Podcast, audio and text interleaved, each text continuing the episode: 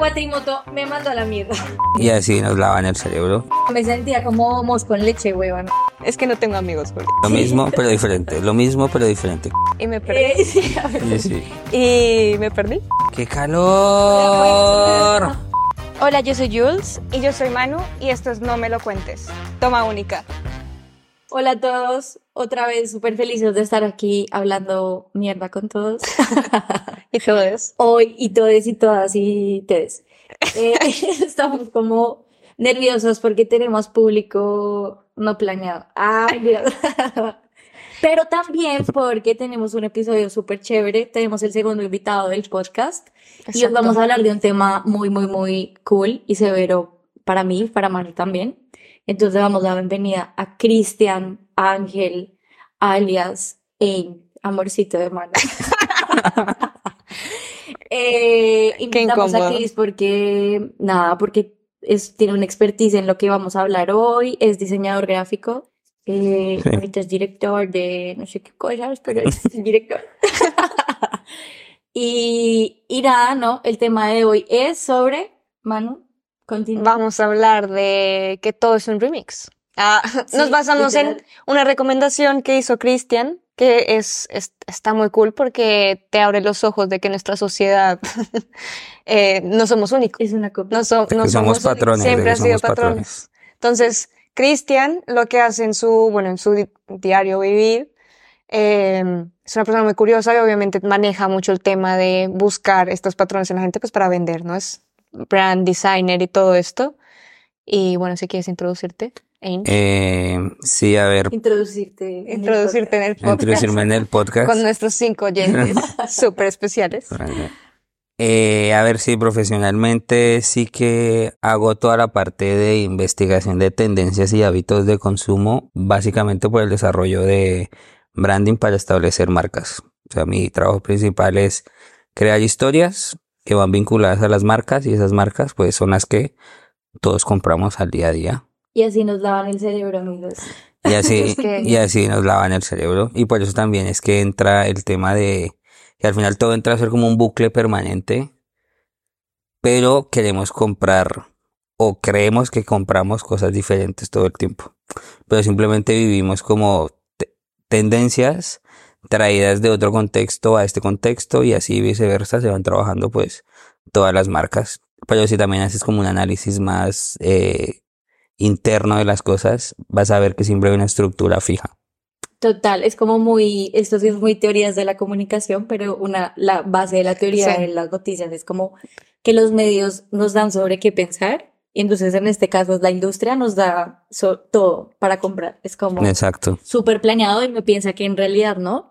Y así como la industria en general, pues, a ver, el cine, la música, O sea, toda la Todo parte de entretenimiento, es un obviamente. remix y estamos traumatizados porque, porque sí, porque todo es una copia, ya lo sabíamos, pero no lo, no lo tenía tan interiorizado. ¿sabes? Tú lo, lo- no sé, lo piensas en el bus sentada, escuchando musiquita, a un reggaetón, Sí. y pienso, uy, todo es un remix. No, pero- No es más que el reggaetón Es hace featuring. parte. O sea, perdón. Ah. No, no, to- todos los géneros, pero claramente cuando hablamos de Everything is a Remix vemos como que el rap empezó en este, en este mundo de coger cosas anteriores, anteriormente hechas, toda la parte de electrónica, todos los beats que se hacen es de cosas ya hechas, de sonidos ya, ya realizados, o copiamos, siempre hemos copiado la naturaleza para realizar X o Y cosas. Sí, lo lo que pasa es que el, el, hay un problema como muy grande ahí y es el conflicto que, por ejemplo, entras a tener cuando estudias en una, en una universidad de diseño, y es que te hablan de la creatividad. Mm. La creatividad está muchas veces mal formulada y puede generar frustración en las personas. Pero en realidad, claro, si te fijas, todo es un proceso de fusionar A y B de determinado contexto y en función de eso crear algo crear nuevo. algo. Total, y creo que no solo en la parte creativa, creatividad, llamo artístico, diseño, todas estas carreras, sino que también en, en el diario vivir. Es, o sea, en todo, en, en, en física, en otros, escoger algo que ya estaba hecho, pasárselo al siguiente, escoger a- de esa parte seguir. O sea, como que vamos cogiendo cosillas, cosillas, cosillas hasta seguir avanzando. O sea, como que no es nada nuevo. Y- Yo- y, y más en la industria creativa, ¿sabes? Que yo siento que aquí los dos estamos súper vinculados al mundo de la publicidad y todo el tiempo es como, sé disruptivo, sé disruptivo, sé disruptivo. Claro. Es como, tengo que crearme una campaña del putas, no sé qué, pero en realidad como que tú que busca referentes, inspírate y es como, marica, pero en verdad todo lo han hecho. O pasa mucho que tú tienes una idea, muchas veces se tenía una idea y no sé de dónde viene, pero sé que ha sido en ese momento original. Y luego cuando empiezo ya en, en el proceso de investigación es como, marica, ya la habían hecho 20 personas. Ya. Súper frustrante. Sí, que está hecho y rehecho. Re, o sea, sí, sí, sí, es como marica, bueno, y apoya mucho esa mm, tendencia de, pues claro, o sea, todo es cíclico y todo vuelve a consumirse, pero, pero por eso sirven tanto los insights del cine, de la publicidad, bueno, la industria en general, porque, porque funciona un meme, marica, porque le pasa a todo el mundo, ¿sabes? Total. Es un insight que se repite. Nos y si no sentimos. sí, claro, sí. Yo puedo estar, puedo ser de Colombia, latina, pero seguramente a alguien en España le ha pasado, seguramente a alguien más al norte le ha pasado, porque es algo como que nos une como humanidad, ¿saben? Entonces es súper denso porque es obvio, pero ya cuando lo, lo entras a analizar es como, ay, qué lindo, nos unen unos insights y por eso todos podemos entender un mismo meme, pero a la vez es como, marica, que uno o sea, estamos consumiendo siempre lo mismo una y otra vez, Una- una, una y otra vez, vez. una y otra vez, o sea, estamos en un bucle. Yo Total. tenía un- una clase en la universidad que se llamaba eh, Teoría de la Percepción y nos la daba un filósofo. Bueno, me la daba yo, iba a la universidad con David, nos la daba un filósofo. Y él te decía que hay una teoría que es, ¿tú cómo sabes que en realidad esto que estás viviendo es lo real? ¿Sabes? Porque hay una diferencia entre la realidad. Sí, sí. sea, Vivimos en un constante déjà vu. no, no, tal cual, porque él, él- él decía que en realidad vivimos en un entorno en el que no podemos saber si nuestros cerebros es simplemente dos cerebros en una cubeta y esto que entendemos lo hacemos y lo rehacemos y lo rehacemos y lo rehacemos para poder encontrarle como un sentido a todo lo que consumimos y vivimos. ¿Sabes? Y es que, bueno, y en cine entonces. Sí.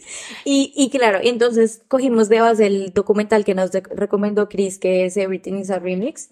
Y el documental se divide como en cuatro partes, explicando como cuatro indust- las cuatro más grandes industrias que ahorita es la música, el cine, social media y en general el consumo, los hábitos de consumo. Total.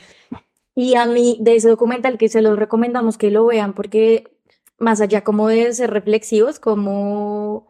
Como que te abre los ojos. Sí, sí, sí, como- Pero no, pero de forma mal, o sea, siento Sí. que, claro, hay algunos documentales, hemos hablado de documentales ya en varios episodios, no solo en moda, sino en, en, en cuanto a cultos y todo esto, pero este te abre un poco los ojos en el concepto de, tú ya sabías que esto pasaba, o sea, tú, tú ya has tenido esa percepción de escuchar una canción y tú dices, hmm, esto lo he visto, o de ver una película y tú dices, o sea, Tarantino utiliza mucho este recurso de tomar tomas de otras películas. Muchos directores. Exactamente, pero esto te abre los ojos en los momentos del por qué es importante, y, y ya hablamos al siguiente, como por qué es importante, por qué es importante o por qué lo hacemos, el tener el hecho de hacer diferentes cosas en diferentes, copiar cosas en diferentes ep- épocas, porque no es lo mismo la música, eso sí, la música de los setentas a la música actual, pero tiene muchas simi- similitudes y coge muchas cosas ya, pero tenían que renovarla para un público o para una generación nueva. Pero yo creo también es que esto ahí va vinculado a que, o sea, el hecho de copiar socialmente está mal entendido y por ende mal visto. ¿Sabes? Cuando en realidad alguien te dice que cogió esto de este lado y lo copió para formar esto otro, muchas veces no tiene la validez Claro. social que buscan las personas porque se entiende que la copia eh, está, es como algo muy malo. Cuando en realidad simplemente como humanidad también hemos copiado todo el tiempo. Copiado, copiado, Tú copiado. desde pequeño Copias. copias. Claro, o sea, tú- tú estás copiando a tu mamá, a tu papá, al, al tío que te parece cool, al primo, a la Sí. X persona. Estás copiando acciones, tu forma de hablar. claro, O sea, muchas veces te pien- pien- yo siempre pienso, obviamente todas mis ideas son una construcción de experiencias y una construcción de ideas de otras personas. ¿Sabes? No siento que sea mi opinión, mi opinión no es personal. Es- o sea, mi Pienso como opinión yo, hablo como yo. no es como siento que todos mis... no. Otra referencia que Mark no entiende por nuestra brecha de edad. de cinco años. Eh, es que no tengo amigos, Julia. Es el Factor X ah, de la Britney colombiana, ¿no? No. Bueno, lo dejaremos en la descripción. Y me perdí. Eh, sí. Sí, sí. Y me perdí. ¿De qué estaba hablando? Ah, sí, que mis ideas no, no son mías. O sea, siento que Es hay una voz, es que hay voces. Escucho voces Cada vez que yo hablo, siento que tengo muchos referentes en mi cabeza. A veces sé quién fue la persona que me indujo ese pensamiento, sé que a veces no lo entiendo, Ya, pero, pero muchas veces no lo sabes. entiendo completamente que mi construcción como persona y mis eh, son base a referentes tanto audiovisuales como.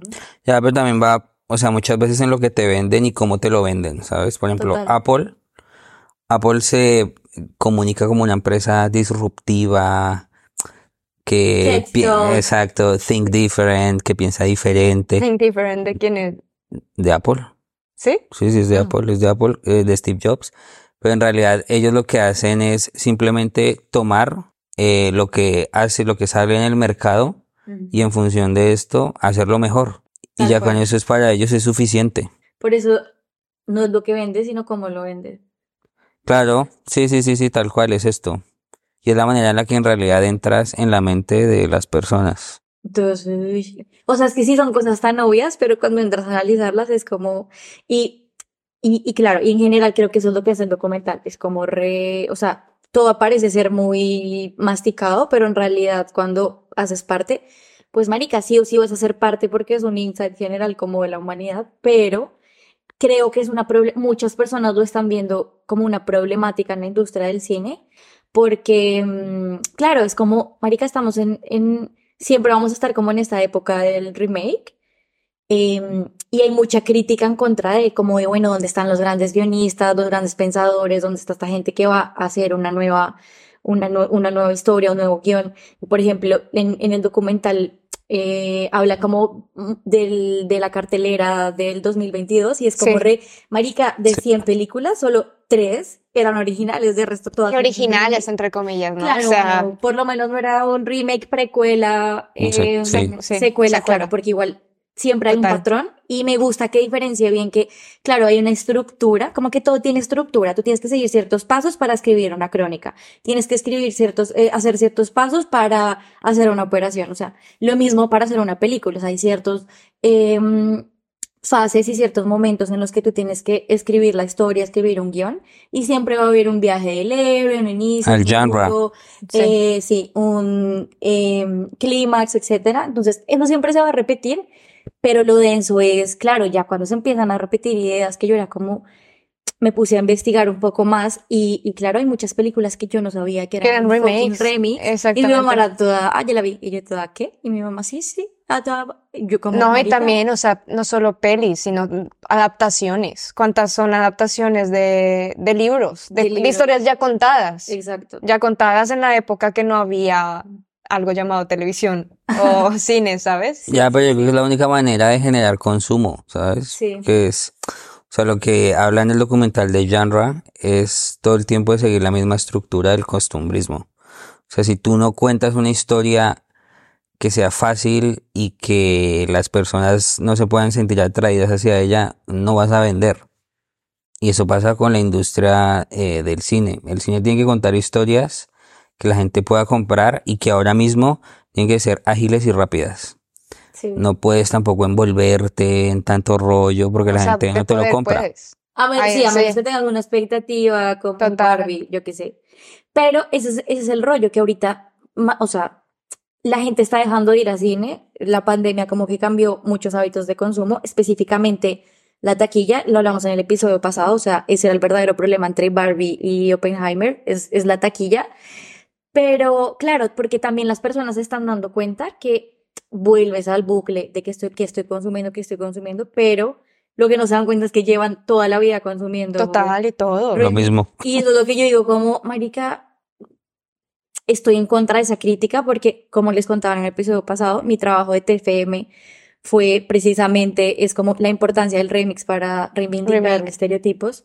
Eh, y, mm, y por eso fue que analicé Mujer- Mujercitas, porque, pues, marica, son cinco adaptaciones. Evidentemente, las cinco en estos 50 años Total. sí han también. reivindicado y yo sí siento que es súper necesario el remix en nuestra cultura. No, y también contar una historia ya contada, pero igual tienes que hacer cambios, tienes que adaptarla a un- una problemática social Al actual, ¿sabes? O sea, no es lo mismo, em, no sé, hay muchos remakes, pero sí, Mujercitas, eh, no es lo mismo, o bueno, la de The Star is Born, is Born. O sea, el personaje que hizo Lady Gaga, aunque sigue siendo el- como la historia, el hilo conductor muy parecido, los dos personajes tuvieron que cambiar un, muy, muy, o sea, tuvieron que cambiar completamente para adaptarse a lo que la sociedad pensaba de eso. Sí, pero esto, o sea, claro, cuando lo pones en un contexto tan eh, reivindicativo y filosófico, funciona, ¿sabes? Pero claro, por ejemplo, ponte a pensar en el caso como de Drácula. Drácula tiene más de 300 películas y es todo el tiempo contada la misma historia o historias un pelín paralelas, pero la misma película. Y son 300 veces que se ha hecho. O lo que ha pasado con Godzilla. Sí. ¿Sabes? Son, es la misma 36, película, la misma película, la misma película todo el tiempo. Bueno, pero si pensamos en la crítica que ha tenido Godzilla a comparación de, sí es lo que te dice exactamente, o sea, los remakes son importantes para reivindicar cosas y para poner atención a, a cosas, adaptarlos a nuestra sociedad. Y hay otros que no lo intentan. Hay otros que solo son mero ocio porque le gusta al público y ya está. Pero siguen, siguen siendo, o sea, y siguen, o sea, Godzilla, me acuerdo cuando salió la última, creo que es con Millie Bobby Brown. Sí. Esa es otra cosa, o sea, lo cool es ver diferentes personajes y actores actuales. O sea, como que me siento más cercana a una, no, Millie- no, Billy, bueno, Claro, pero- Millie Bobby Brown a, a la Godzilla original. sí, a la ¿Sabes? Es como- Claro, pero esto, esto significa que entonces puedes convivir con la idea del genre. De es lo mismo, Total. pero diferente. Lo mismo. Lo mismo, pero diferente. Lo mismo, pero diferente. Claro, Total. entonces es como decir, vamos, no nos vamos a desgastar, vamos a hacer la misma película, más efectos, pero le vamos a meter estos tres actores que están eh, trendy ahora. Sí. Pero yo tengo que a veces, y yo, pero porque yo, bueno, nos hemos visto La Sirenita. O sea, porque una cosa es, claro, coger películas animadas y adaptarlas a live action. Algunas han funcionado muy bien, pero La Sirenita generalmente, o sea, La Sirenita fue un fracaso taquillero Mediático. y mediático. Y yo decía, pero ¿por qué? O sea, más allá de que sea la misma historia contada, pero ¿por qué no funcionó teniendo algo tan... Es que esto, bueno, esto es un ¿O por qué un crees que no funcionó? delicado, pero voy a decir mi opinión, por favor, no me cancelen. Vale. Yo siento que más allá, o sea, hay un tema de inclusión forzada muy denso. O sea, en los Oscars del año pasado, no es coincidencia que ganaran tantos asiáticos. Lo siento, Vale. pero Everything Everywhere at the Same Time, lo que sea, no era la mejor película de los Oscars. Los-. Todos los premios están comprados, todos los premios tienen influencia. O sea, eso es lo obvio, Sí. dejémoslo de lado. Pero digamos que los premios sí sirven para eh, establecer ciertos parámetros de la industria, de consumo, de dinero, de plata, de actores, Sí. lo que sea. Y bajo eso yo digo como, marica, evidentemente este tipo de cosas ya, o sea, dicen mucho. Entonces, para mí el problema principal es que cuando tú haces un, una representación de algo que ya está hecho, ya tiene un fandom, es muy denso cambiarlo, ¿sabes? O sea, por ejemplo, yo amo Harry Potter y yo no sé qué va a pasar con esta serie de HBO, ¿sabes? Yo no tengo problema, o sea, estoy 100% segura que no soy racista, homofóbica, etcétera. No tengo ningún problema en que de pronto pongan, eh, no sé, personajes, o sea, que, admitan y lo digan en una voz pública que Dumbledore es homosexual. Es obvio que es homosexual, que lo digan. O sea, van a explorar un montón de cosas. Soy pro a la serie, pero sí, o sea, hay una generación y siguen creándose generaciones de fanáticos de Harry Potter que van a estar tan metidos que eso es lo que raya cuando te empiezan a meter estas cosas. O sea, si, no sé, me cogieran la historia de Mulan y la hicieran diferente, no en Asia, pero la cogieran en otro contexto, yo ya sé que es Mulan. O sea, yo quiero ver a Mulan como es, ¿sabes? Claro, Es- como te la mí ese vendieron. es el problema, como me la vendieron.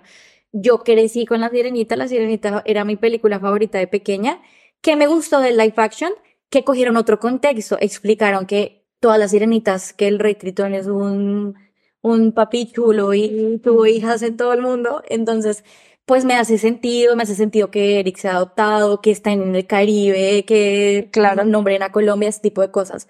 Tiene un poco más de sentido, pero pasó con las de las of Us, que a la gente no le gustó Bella, el- eh, Bella Ramsey, eh, Ellie, en la serie, pero claro, eran súper fanáticos del videojuego. Yo jugué el videojuego cinco veces en la vida, no estaba tan atrás Claro, al videojuego. Vi la serie y me encantó, ¿sabes? Sí, y, amo cómo actúa Bella Ramsey, pero puedo entender que los fans estén molestos eh, por esta situación. Claro, el problema es que ahí el 50% de esos fans piensa, creo, como yo, y el otro 50% sí son racistas, sí son eh, gordofóbicos, son, eh, o sea, yo sé que eso existe, homofóbicos, Sí, eh, transfóbicos, todos los fóbicos que se puedan imaginar. vale. Entonces, es una delgada línea, pero yo siento que sí, es como un...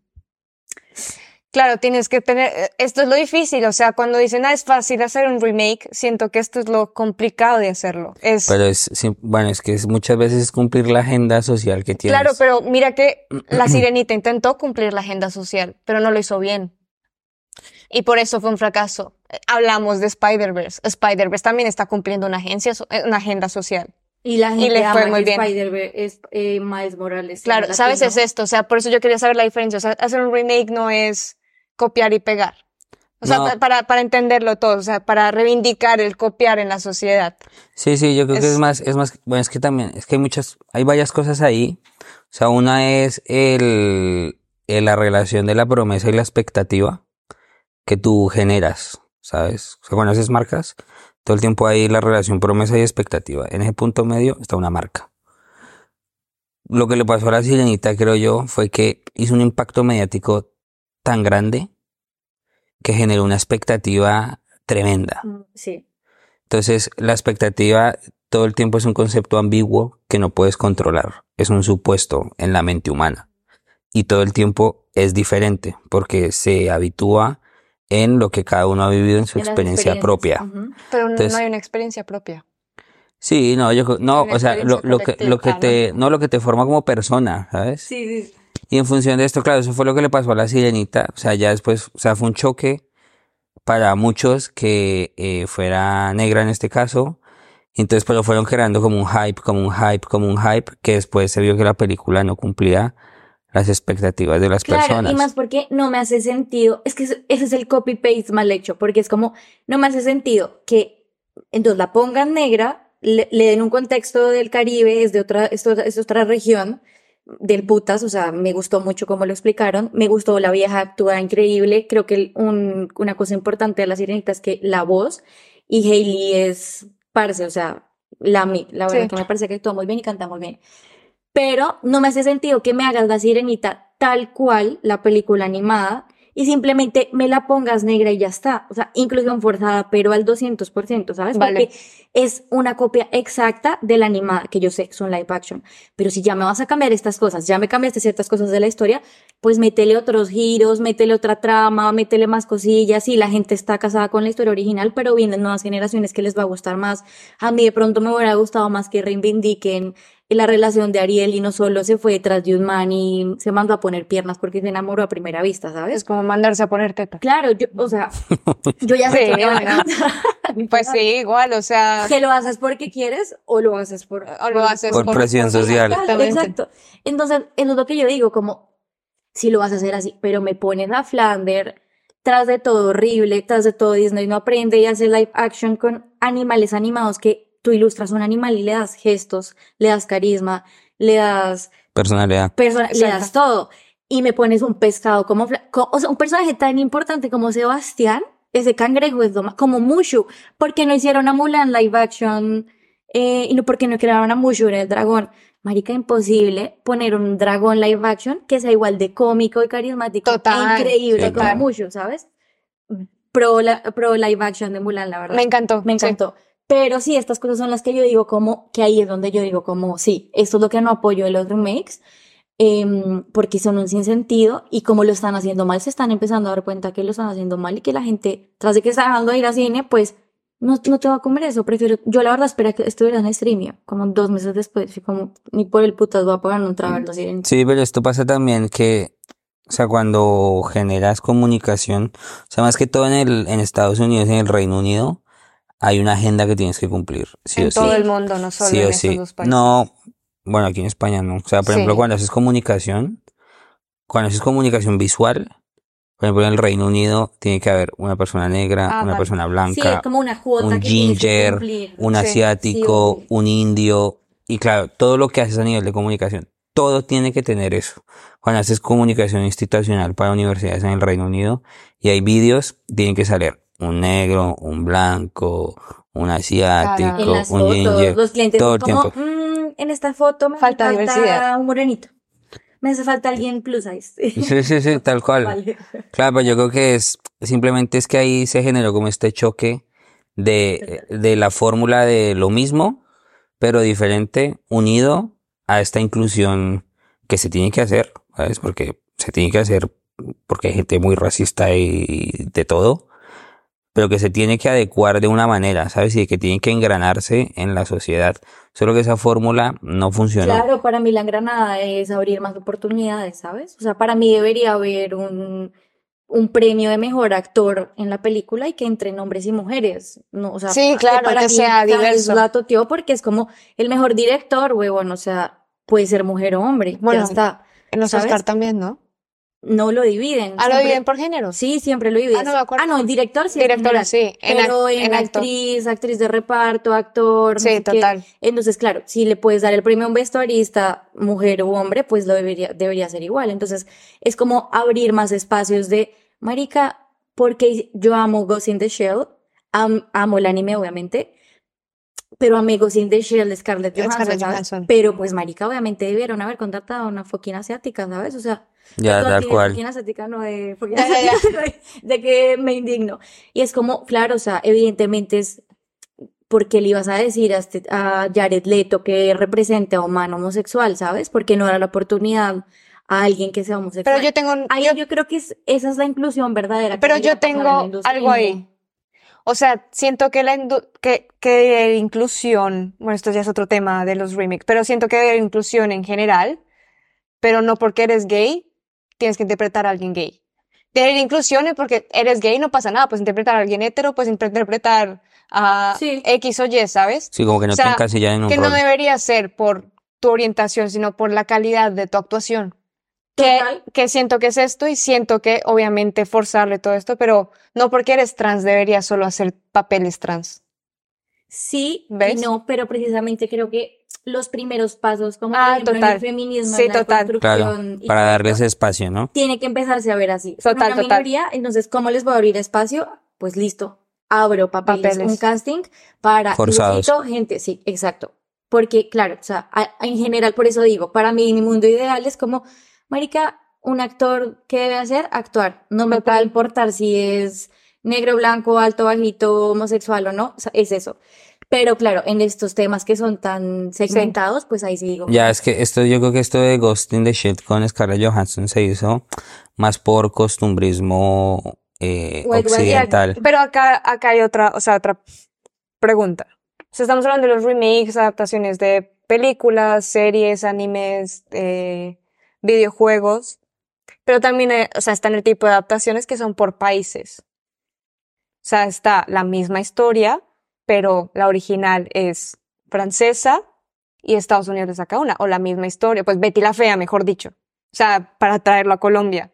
O sea, también siento que no solo es la importancia generacional, sino también la importancia Sí, pero esto, regional de claro, algo. esto se hace con la finalidad de conectar con la audiencia, ¿sabes? Porque esto, o sea, por ejemplo, es que justo me pasó que esta semana vi un, yo sigo un canal de YouTube de geopolítica internacional y hablaba, documental. y hablaban de, y hablaban del cine, de la industria del cine. Claro, yo pensaba que Estados Unidos era la industria más potente del cine. Es Bollywood. Bollywood. Es Bollywood. Sí. O sea, Bollywood tiene el 40% de la cuota del mercado. Después hay, o sea, un solo, un, o sea, un solo sector que es la India, pero es que ellos le venden también Bollywood a Rusia porque no compran Estados Unidos y le venden también evidentemente a China. porque no compran Estados Unidos. Estados Unidos apenas significa como el 17% de la industria del cine. Entonces, claro, la India lo que hace es generar Bollywood, eh, genera sus películas y las adapta a los entornos en los que lleva las películas. Porque lo tiene que hacer por, costu por costumbrismo.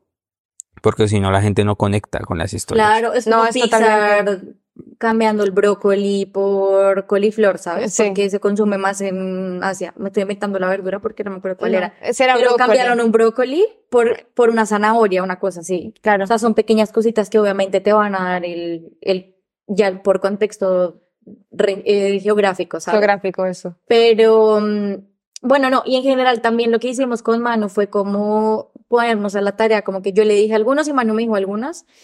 Y uno que me impresionó demasiado cuando lo vi fue Freaky Friday, un viernes de locos, porque Freaky Friday es, ya existía, un viernes de locos ya existía, Sí, con Jodie Foster. con Jodie Foster, o sea, que Adolescente.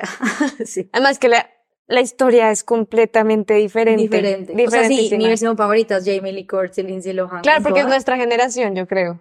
Pero objetivamente hablando, también cinematográficamente, marica, terrible. O sea, es que no hay ni- nada que contar en esa historia, pero claro, cogieron una historia que también ya es otro remake de una idea asiática, y hicieron Freaky Friday, Viernes de Locos, y luego la vuelven a hacer Sí, después, y total. pues, marica, están trabajando en la secuela. Estoy súper feliz. Ah, Em, entonces, Con Lindsay Lohan y con sus hijos. Soy Lindsay Lohan. No, perdón. Ya salió de rehabilitación.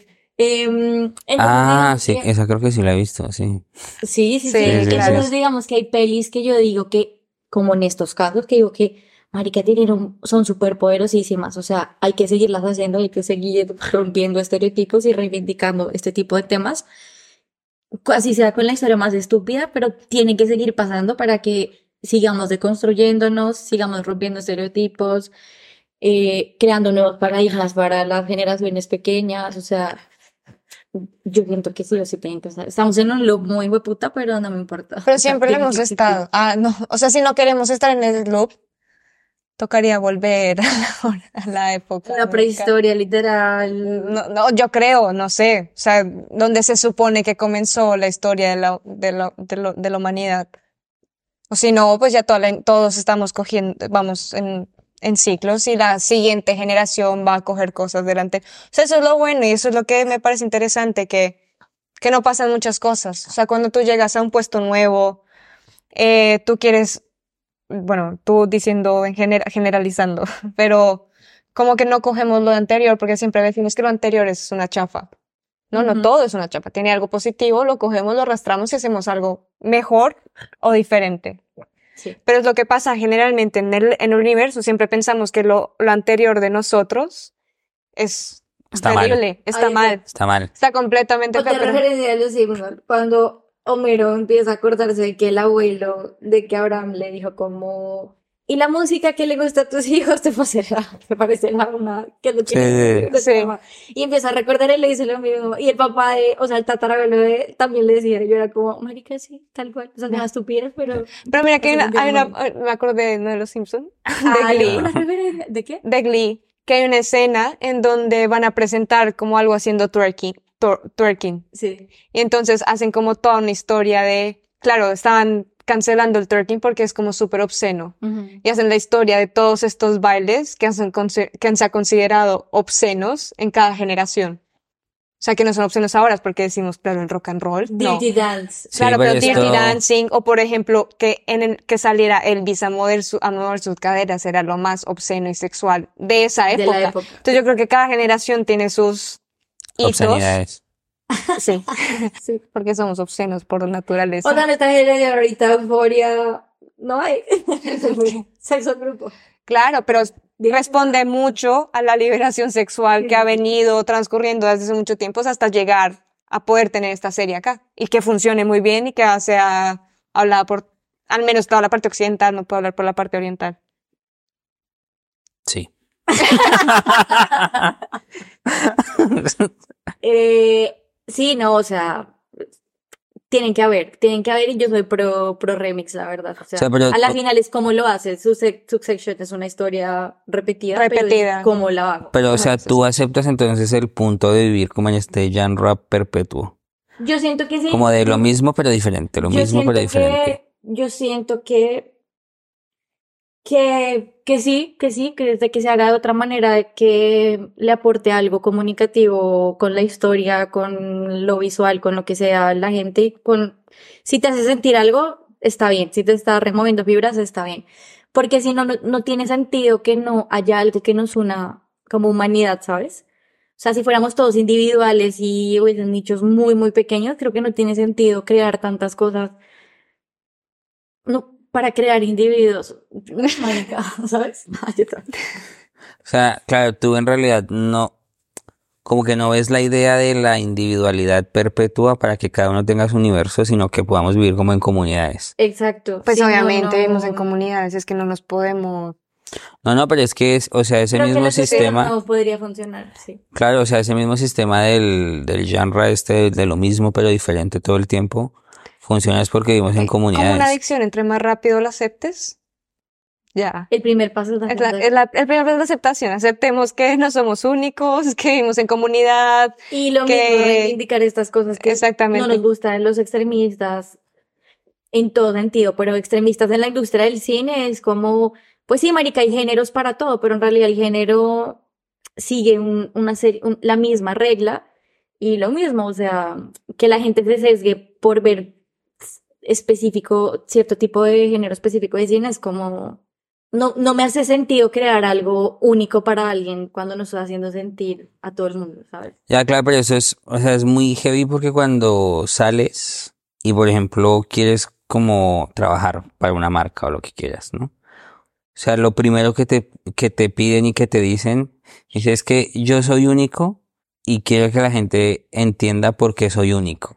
Eso es lo que te venden, sí. Claro, pero, claro, pero entonces, ah, o sea, por ejemplo, en mi caso personal, cuando voy a las empresas y ellos te venden su historia de que son únicos y tú le dices, no, es que no, no eres único. O sea, el problema de la humanidad es creerse único, creerse especial, Sí. Ah, ¿sabes? No, es, es, o sea, es en serio, porque cuando aceptas ese choque Sí. mi mamá me y ha dicho que soy entiendes, claro, pero es que es un problema y cuando, cuando entiendes cómo es que funciona el entorno, el sistema, el mercado, el consumo, cuando aceptas todo esto, es que puedes ver que en realidad entiendes cómo, cuáles son las reglas del juego para convivir.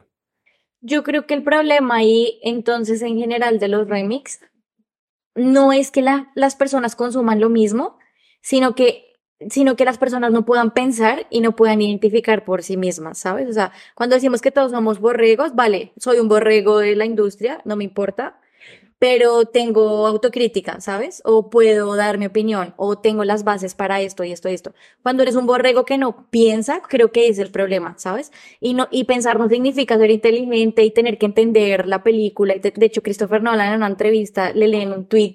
El man es un crack porque le dicen como eh, cuando intentas ver una película de Christopher Nolan y no entiendes nada. Y el man le dice como no tienes que entenderla, tienes que sentirla. Christopher Nolan que Ya. hace cosas con física, astrofísicos, pero que en verdad hay, hay academia ahí. Y el man dice, es que no tienes que entenderlo, tienes que sentirlo. Es como, es eso, o sea, no, no tienes que tener el mismo nivel de inteligencia unos que otros, pero claro, ser borregos, pero siendo conscientes de, siendo autocríticos de, ser más pensantes y no seguir, porque sí. Bueno, a todos nos gusta Betty la Fea, yo amo Betty la Fea, la veo ahorita y es súper machista y lo que sea, pero me va a seguir gustando. Pero esto me hace también pensar esas cosas. Esto Ya me hace también volverla a ver y sentirme incómoda, como Don Armando, como le gritaba de feo a Betty, weón. Tú que No, me además gritas, que- Gil, parce. En un concepto ahora de aceptar tu, tus físicos, de que nadie es bello ni nada. O sea, sabes cómo en Claro, esta. y eso también te sirve para generar tu autocrítica y ser volverte más reflexivo, que te incomode ver de nuevo esas cosas que vi otra película que se llama, es una película de Mel Gibson súper vieja que me encantaba, que se llama Lo que ellas quieren, Ah, sí. que es una que puede escucharlo Sí, los sí, de las mujeres. E hicieron una nueva, pero Ah, no mujer.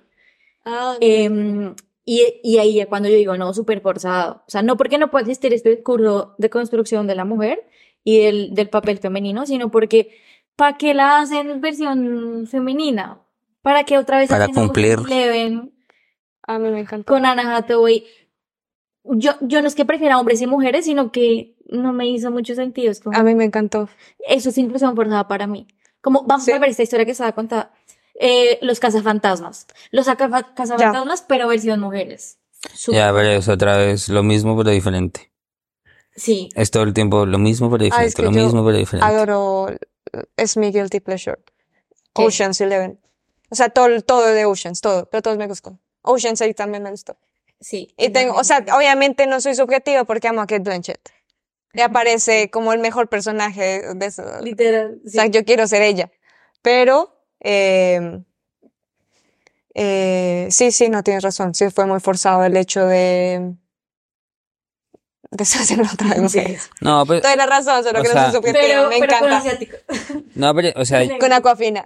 no, también es que está esta parte de la, de la inclusión de crear eh, símbolos para, para mujeres. O sea, que eso hay que hacerlo, ¿sabes? Y es como la generación que tiene que hacerlo para que después esté un pelín más normalizado, ¿sabes? Porque Sí. muchas veces es que si no se, ha- si no se hace de esta manera, es que no va a pasar, ¿sabes? Porque es, vamos, o sea, seguimos viviendo en el Sí, mismo no se va a normalizar que Claro, haya dice- más películas. Exacto, exacto. Y seguimos viendo, por ejemplo, ahora eh, Marvel tiene tantas superheroínas.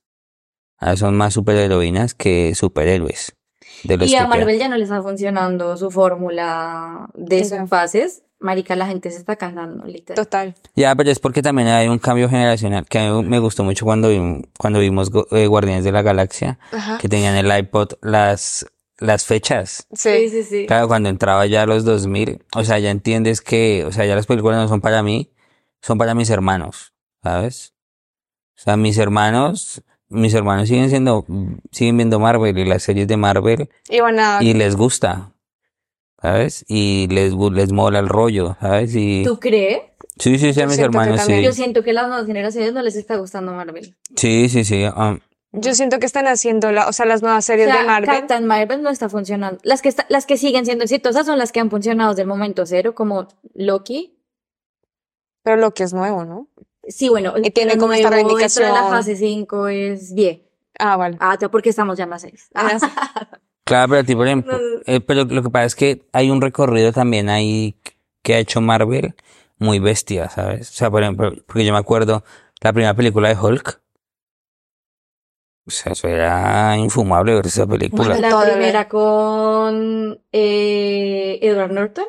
Sí, creo que sí, sí, que es la primera, primera, primerísima. No, bueno, la primera, O sea- primerísima, Ah, es la en la de época, como en los 50. Ah, bueno, no, la primera de la nueva época. Sí, sí, o sea, Ya, como ya. del, del universo. Hay No. un Hulk que es Edward Norton y hay otro Hulk que es este man. El Mark Ruffalo. No, No. el otro. Otro Eh, que, eh, ay, tiene pelo negro. Ah, ta. ¿Todos? Yo, eh, es alto. ¿Blanco de ¿No es el Ethan Hawke este? No, no, No, no, no, ya les digo. Pero Vale. el de Edward Norton estuvo bien, el de este man también. de que es este man del tiempo, que viaja en el tiempo y se conoce con Rachel McAdams, que es una, una, Ah, ya, un ya sé. una película de romance. Sí, sí. Que, el via- que es un viajero en el tiempo. Sí, sí, sí. no Eric. Bana, Eric Eh, Bana, vale, sí. no me sé, no, digo, no me acordaba el nombre. yo- Entonces, eh, por ejemplo, estas, o sea, un súper mal ejercicio, pero hasta que le dieron. Están intentándolo con los cuatro fantásticos Hasta y que no han, podido. no han podido. No han podido. Los cuatro fantásticos es una, un súper cómic Ya. y no ha funcionado, ¿sabes? También por eso, porque si ya tienen un fandom, creo que las películas o las haces para el fandom o no las hagas para el fandom y, Y te reivindicas en con algo. tu guion y que te valga. Ya, pero yo creo que es que también en- están entrando, es que también hay una ruptura ahí de sociedad muy bestia con todo el tema este de videojuegos y esta nueva generación que está dejando atrás muchas cosas, ¿sabes? O sea, así como está dejando atrás la barrera entre el género, yo, por- yo por ejemplo, mi hermano tiene 10 años y él juega Fortnite desde que tiene 8 o así. Y él jugaba al principio Fortnite eh, con el personaje de la chica y todo, sin problema, ¿sabes? Pero así como está pasando eso, también está pasando que a mi hermano le interesa el fútbol. El tema de los superhéroes y esto como que lo está dejando pues un poquito de lado porque como no están en los videojuegos, que es lo que le interesa. Eso estábamos hablando, creo que no, creo que no era contigo, no, era con otro amigo y él me decía que hay una problemática en el fútbol ahorita porque Sí, sí, sí. a los jóvenes no les gusta el No, no les gusta el fútbol. De hecho, por eso, claro, por eso es que en realidad ese, el proyecto este de la Kings League aquí está teniendo como tanta repercusión. Claro. Porque es como redefinir el fútbol, pero Para traído, claro, traído. Everything's a remix. Sí. Claro, claro, es como una, es una reconfiguración, es fútbol normal con, como si fuera un videojuego, con cosas Sí. súper random, ¿sabes? Sí, sí, sí. Y más cortico, porque también pasa que ahora la generación necesita impulsos rápidos, súper masticados y que puedas entender. Porque hay un punto en el que ya no, no les interesa tampoco como pensar un poquito más allá. Sí, no, tampoco. Es súper denso, la verdad. Y nada, esperen que vamos a ver qué pasa con la nueva generación. Yo solo estoy esperando eh, a Harry Potter, la verdad. O sea, va a estar Claro, lista mucha expectativa. años, pero estoy toda... O sea, yo sé que cuando anuncien el cast, me va a dar muy duro. Porque es que es muy reciente el cast de Harry Potter para mí, ¿sabes? Sí, siguen siendo actuales, Como ¿no? marica, como putas. Como que los estás Harry. enterrando. Sí, no, es como, marica, no concibo la idea. Ya. Me muero por ver muchas cosas, detalles del libro, pero Y además que digo que siento que el mundo, o sea, no sé, porque va a ser la misma historia, entiendo. claro, pero lo que va a ser más pro, porque si tú has leído los libros, te faltaron muchas cosas en las películas de los libros que sé que esta serie lo va a coger. Vale, por eso siento que en mundos tan fantásticos y tan bien escritos como los son los de Harry Potter, El Señor de los Anillos, Game of Thrones. Muy bueno, la serie de los años tuvo muchas críticas malas. eh, no, no, pues siento que hay tanto que explorar y tantos personajes tan interesantes que me gustaría ver a mí. O sea, por ejemplo, lo que hicieron con Animales Fantásticos, la primera al menos, a mí me gustó, ya las otras dos no me gustan tanto, pero me gustaría ver más estas historias, ¿sabes? Como Sí, aparte. Aparte, o sea, me encantaría saber la historia del profesor Snape, Sí, ¿sí? sí, sí, sí. O sea, del profesor Snape, o sea, creo que tiene una historia muy interesante Pues porque es estos personajes de entre el bien y el mal y esta dualidad. eh, me encantaría saber su historia, ¿sabes? Como que siento que hay tanto para contar que ya seguir haciendo la misma historia me cuesta. Pero es lo mismo, Es- pero diferente. Ya, Y, pero No sabemos, ¿eh? Pero cuando es de un libro es, es complejo. O sea, por ejemplo, yo amo a las hermanas Bronte y me leí Jane Eyre, Orgullo y Prejuicio, Sí. y me he visto tres versiones de Jane Eyre. Una porque sale Michael Fassbender, Sí. y otra porque Orgullo y Prejuicio, o sea, pero son cosas que ya tú vives tan atacha a eso que las voy a ver por siempre. ya. Y se lo voy a mostrar a mi nieta y le voy a decir como, te vamos a dar una gran película. Ya. ¿Te parece una mierda? Eh, Cine clásico.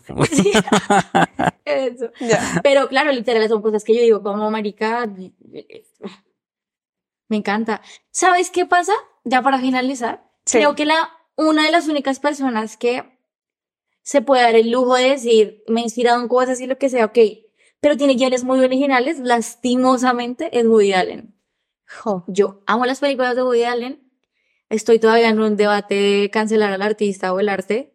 Pero claro, marica, o sea, eh, para Roma con amor, Sí, eh, Media- Medianoche en París, hablaremos de. Manhattan, tenemos que hablar Annie de sexo, Hall. cómo hablar de sexo, Annie Sí. Hall.